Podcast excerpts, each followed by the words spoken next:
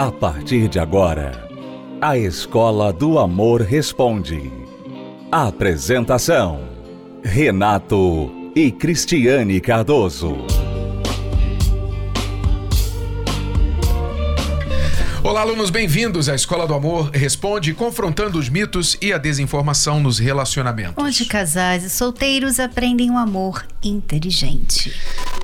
O assunto de hoje vai tratar do grande vilão, ou que tem se tornado, não deveria ser, mas tem se tornado grande vilão nos relacionamentos.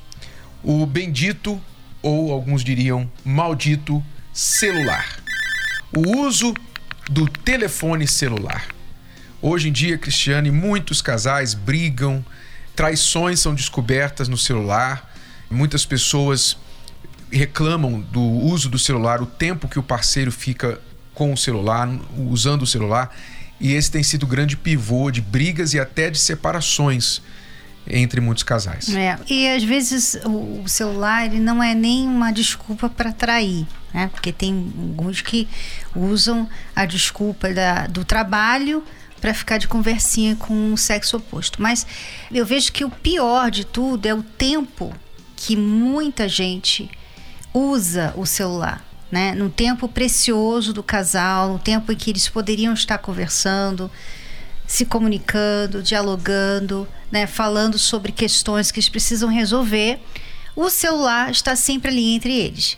E a pessoa fica ali no celular sem se dar conta que ela está ignorando a presença do cônjuge ou do namorado ou da namorada. Está ignorando completamente. É como se ela não estivesse ali. Ela fala assim: Mas eu estou em casa. Sim, mas você não está comigo. Você está no celular. Porque o celular, Renato, ele consegue tirar a pessoa da onde ela está. Ela pode estar na escola, no trabalho, na rua, onde ela estiver.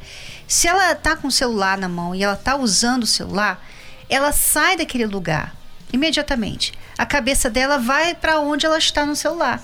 Então, o celular tem roubado o tempo de muitos casais.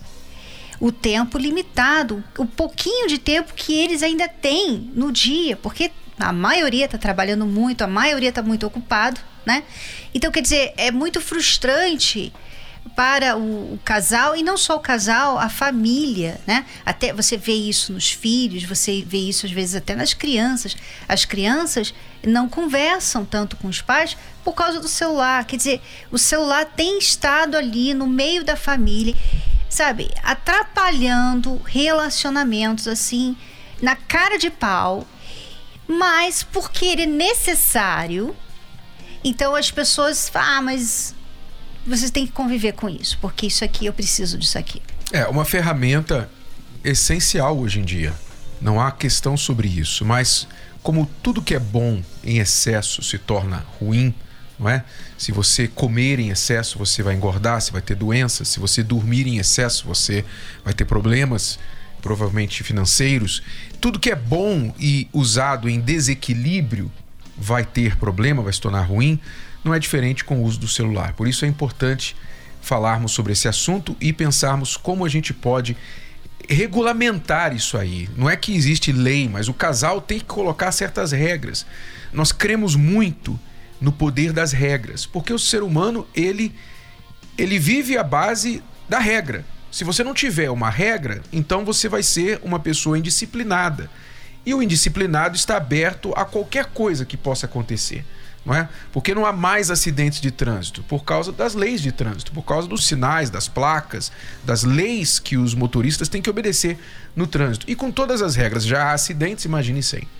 Bom, vamos ver aqui a pergunta desta aluna aqui, a Ana, Ana Clara. Ela pergunta assim: Sou casada há dois anos e sete meses. Tenho uma filha de dez meses.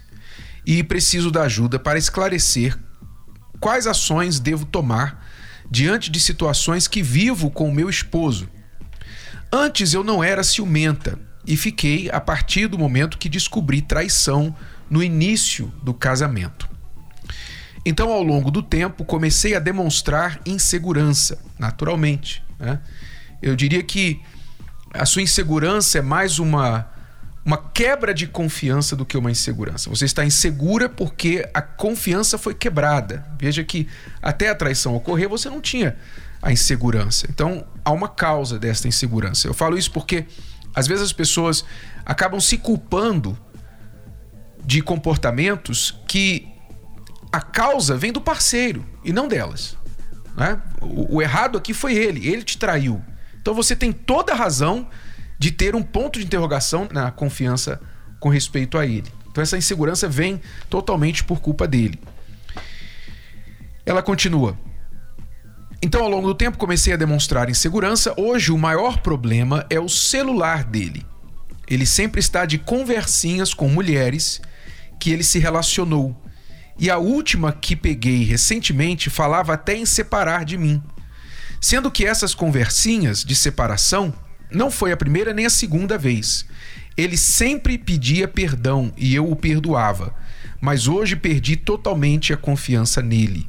Sinto que ele não tem respeito por mim. Não é que você sente que ele não tem respeito por você. Ele não tem respeito por você. Isso é diferente. Uma coisa é você sentir que ele não tem respeito. Outra coisa é ele não ter respeito. E na verdade ele não tem respeito por você. Porque mesmo depois da traição, lá atrás, ele continua de conversas com as mesmas mulheres com quem ele te traiu. Então, na verdade, nada mudou. Você, aqui eu não quero jogar dúvida na sua cabeça, mas é bem provável que a coisa ainda esteja acontecendo. Porque se ele tivesse um pingo de vergonha na cara, ele iria simplesmente ficar à máxima distância dessas mulheres com quem ele te traiu.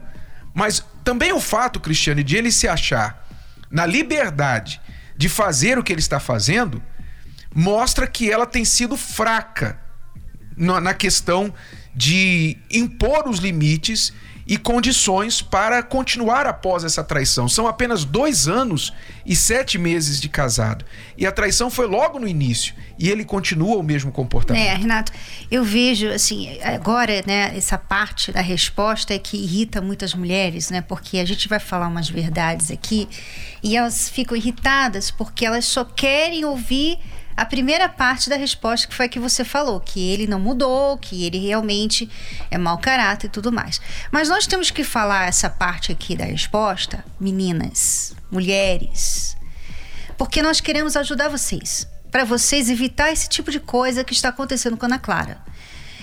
Alguns erros aqui que ela talvez nem entenda, nem sabia que eram erros, né? Por exemplo, quando ela foi lá e teve uma filha logo no início do casamento, isso é um erro.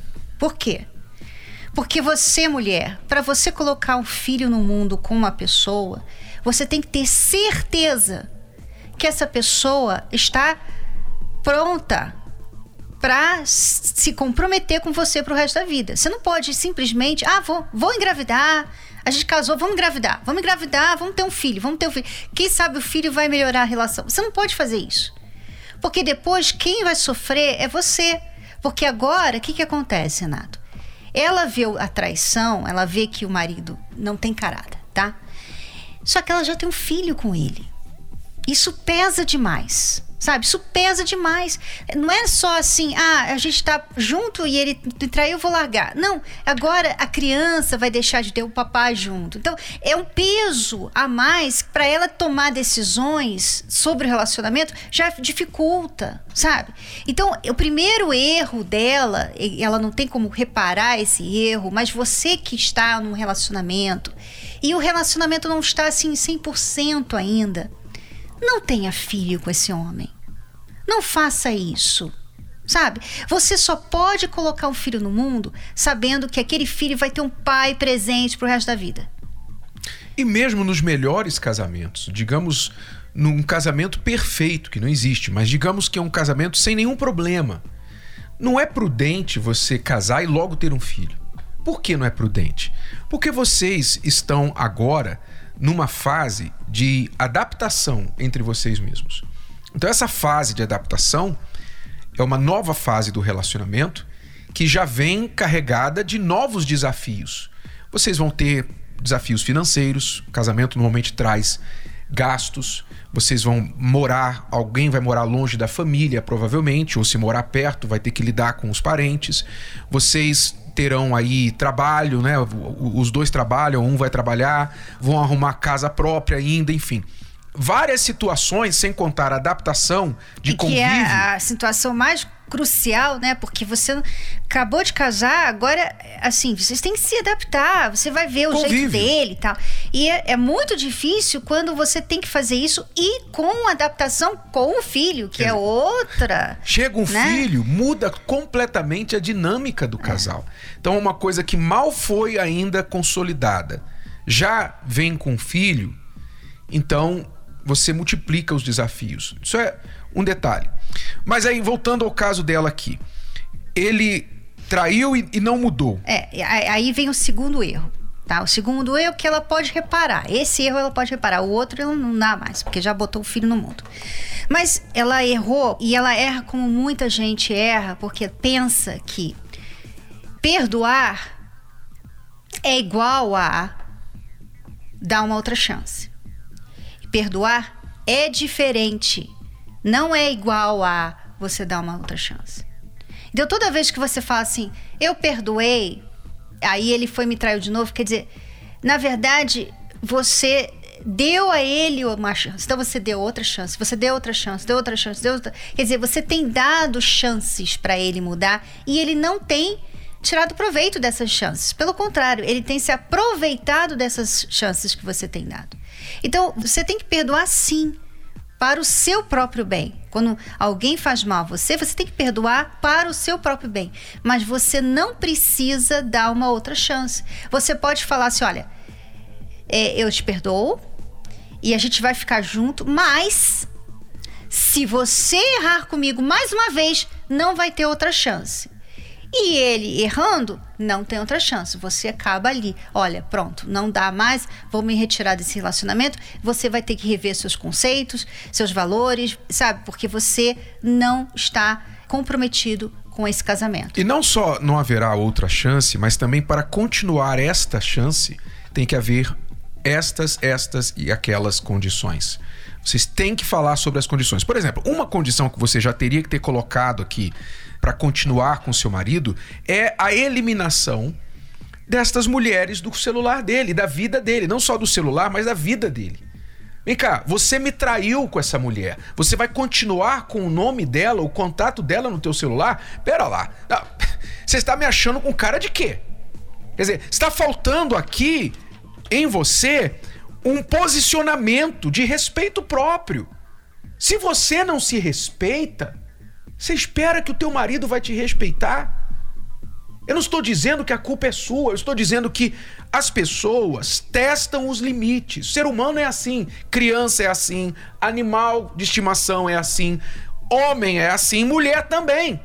Todo ser humano testa limites, onde for. Se você não coloca limites, ele vai testando, ele vai testando e tentando para ver até onde ele pode chegar. Então não há consequências, ele vai continuando. E é o que eu estou vendo aqui. Renato, é, as consequências provavelmente são aquelas de sempre. Ah, você de novo com essa mulher, ah, não sei o que, ela briga com ele, aí fica de mal, aí, aí ele vem, ah, desculpa, desculpa, tá bom, eu vou mudar. Ele aí, vem com uma desculpa esfarrapada, é, é, trabalho. É, não. Mas é, ela trabalha comigo. A gente não tô fazendo nada de errado, a gente não tá fazendo nada de errado, não tô te traindo e tal. Quer dizer, ele fala umas coisas, umas palavras, ela aceita imediatamente, ela não impõe limite, porque limite não é isso, não é você ficar reclamando, sabe? Não é você ficar brigando, chorando. Não é isso. Não é isso que é botar limite. Limite é o seguinte: isso aqui eu quero que você faça. Ah, não vou fazer. Então não tem condição mais. Não dá pra Consequência. Continuar. Quando você é parado pela polícia rodoviária por estar acima da velocidade, o guarda chega para você com um bloquinho e pergunta carteira de motorista e documento do carro, por favor. Ele, ele não se exalta, ele não briga, ele pede os seus documentos e fala: O senhor sabe por que eu te parei? o senhor estava acima do limite de velocidade, está aqui o radar mostrando, etc. Então o senhor vai pagar uma multa de tal, tal, tal, tem tantos dias para pagar essa multa. Siga uma boa viagem, diminua a velocidade, senhor. Acabou. Não tem briga. Não tem. É a lei. É o limite e a consequência. Não tem briga.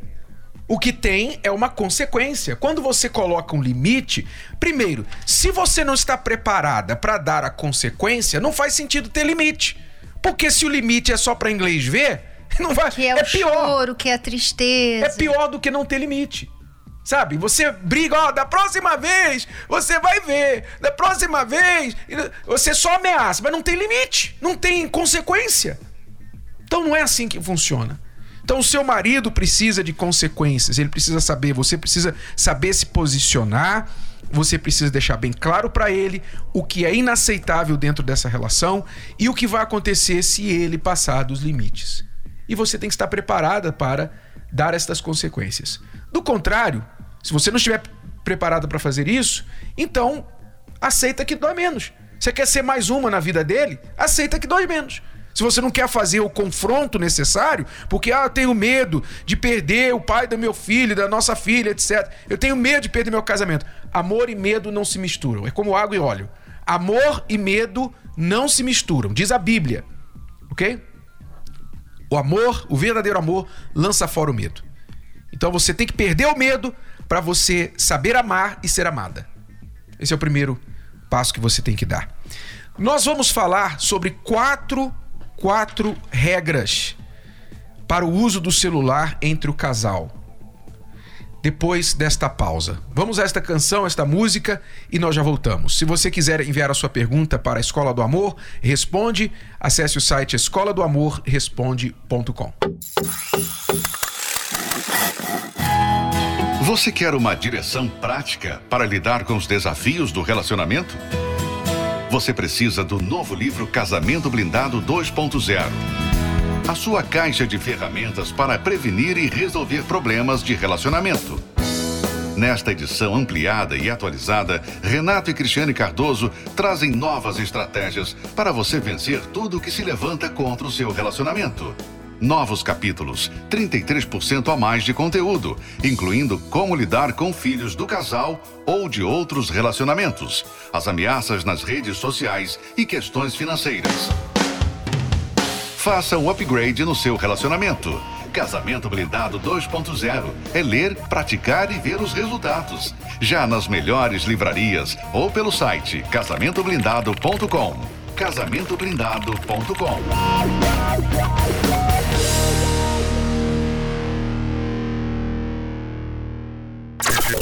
Estamos apresentando A Escola do Amor Responde, com Renato e Cristiane Cardoso.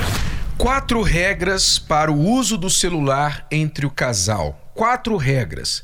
Vamos pensar, raciocinar sobre estas quatro regras aqui. Primeiro, dar as senhas para o parceiro. Todas as senhas não só a senha que abre o celular, mas qualquer outra senha que haja aí no seu celular em algum aplicativo. Senha do Facebook, senha do WhatsApp, senha, qualquer senha. Ou seja, não há nenhuma parte do seu celular que o parceiro não tenha acesso. Por quê? Porque se houver alguma parte do seu celular que ele ou ela não tem acesso, logo aquilo gera uma desconfiança, um ponto de interrogação. Ah, mas e a minha privacidade? Eu tenho uma pergunta para você que reclama da privacidade. Eu te pergunto: a tua esposa lava as tuas cuecas? Provavelmente, né? Então ela vê a coisa mais privada que você já tem.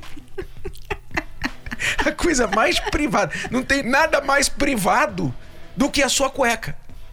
Do que a sua roupa íntima. Se a tua esposa lava a tua cueca, se ela vê você no banheiro, se ela vê a sua intimidade em outras partes da vida, por que há alguma intimidade no celular que ela não pode ver ou que ele não possa ver? Então isso é essa desculpa, minha privacidade. Nós falamos e repetimos, você abriu mão da sua privacidade no dia que você decidiu se casar. É, e a privacidade, na verdade, é uma desculpa para fazer o que não era para fazer como uma pessoa comprometida. Segunda regra sobre redes sociais. Primeiro, perguntem-se se vocês realmente precisam ter redes sociais. Né? Rede social, você tem que perguntar. Tudo que você faz na vida, você tem que perguntar: realmente eu preciso disso ou eu estou só surfando na onda? Que às vezes toma mais tempo e causa mais problemas e é uma coisa desnecessária. Havia vida antes de redes sociais. Tá? alguns anos atrás, até alguns anos atrás. Esta regra é o seguinte: se você estiver em redes sociais, então que o acesso, já falamos, seja livre para os dois, os dois tenham as senhas, ou mesmo que os dois tenham as contas conjuntas, né? contas conjuntas, os dois compartilham da mesma conta, ou se por alguma razão de negócio, de trabalho, é importante que tenham contas separadas, então que o cônjuge esteja presente. Marque presença. Ou, na verdade, não é que o cônjuge marque presença, que você faça questão que o cônjuge esteja presente na sua rede social. Uma coisa é eu falar para Cristiane, eu quero que você ponha uma foto minha aí para todo mundo ver que você é casada. Ou vice-versa. Outra coisa é ela fazer questão que eu esteja presente na rede social dela. no perfil, sabe? Porque quando você coloca a foto com o seu marido ou a sua esposa no perfil da rede social, então caso alguém queira né, dar em cima alguma coisa, vai estar tá dando em cima do casal. Porque não se sabe se aquela pessoa também está ali. Né? Então, quando o perfil tem a foto do casal, é mais seguro também. É como uma aliança, né? Não impede todo tipo de assédio, mas muitos são inibidos por ela. Terceira regra: não faça nada no celular que você tenha que apagar para o cônjuge não ver. Se você tem que ficar apagando o teu celular, né? Opa, estou chegando em casa, deixa eu apagar aqui essa conversa, deixa eu apagar aqui esse histórico, deixa eu apagar aqui o lugar que eu fui, o que eu fiz, esse aplicativo, aquilo outro. Alguma coisa está errada, obviamente. Se você faz isso, se você tem esse tipo de comportamento, o problema não está no uso do celular, o problema está em você, em você achar que você deve ou pode, não tem problema em fazer certas coisas que você tenha que esconder do seu cônjuge, seja no celular ou em qualquer outra parte, não é? Se é uma coisa inocente que não há nenhum problema, por que apagar? Por que esconder? Não deveria, não é? Comentário é isso. falsidade, basicamente falsidade. Se você tem que apagar alguma coisa que você viu ou escreveu, é porque você é uma pessoa falsa. Tem um probleminha aí de caráter que você precisa resolver com Deus. E a quarta regra é mais um fato do que uma regra, que pode te ajudar a entender as três primeiras regras. O celular é uma extensão de você. Não se esqueça disso. Hoje, há poucas coisas mais fiéis que dão um retrato mais fiel de uma pessoa do que o celular dela. Porque o celular é ela carrega para todos os lados. E não é a rede social, não, hein? É o celular. Tudo. Porque a rede social só mostra o que ela quer mostrar. Mas o celular, ele fala do que ela não gosta de mostrar para ninguém. O tempo que ela fica ali, né? O que ela conversa com as pessoas, os grupos que ela gosta de, de estar, as conversas que ela tem, os sites que ela gosta de visitar. Quer dizer, o celular ele é um retrato falado da pessoa que o usa. Quer dizer, muita gente trata o celular como se fosse uma coisa fora, assim, tipo, não tem nada a ver comigo, eu sou uma pessoa, isso aqui é um instrumento, uma, um, ferramenta uma ferramenta de trabalho. de trabalho. Não. O celular tem sido uma extensão de você. Se você apaga, por exemplo, o histórico, quer dizer que você é uma pessoa falsa. Se você fala assim, ah, não, não quero que a minha mulher, o meu marido tenha acesso ao meu celular, é porque você está fazendo coisa errada no seu celular entendeu? Então, não fique usando termos assim mais bonitinhos, ah, a minha privacidade, ah, não, porque eu gosto de deixar meu celular limpinho, né? Não fique usando termos bonitinhos para esconder falta de princípios e valores do seu caráter. O seu celular, gostando ou não, o nosso, o meu, o dela, de todos nós, é uma extensão de nós.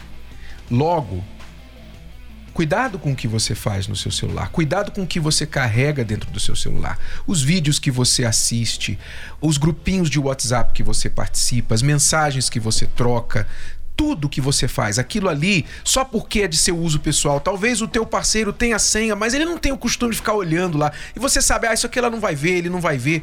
E aí você toma uma liberdade que você não teria em outras partes do relacionamento.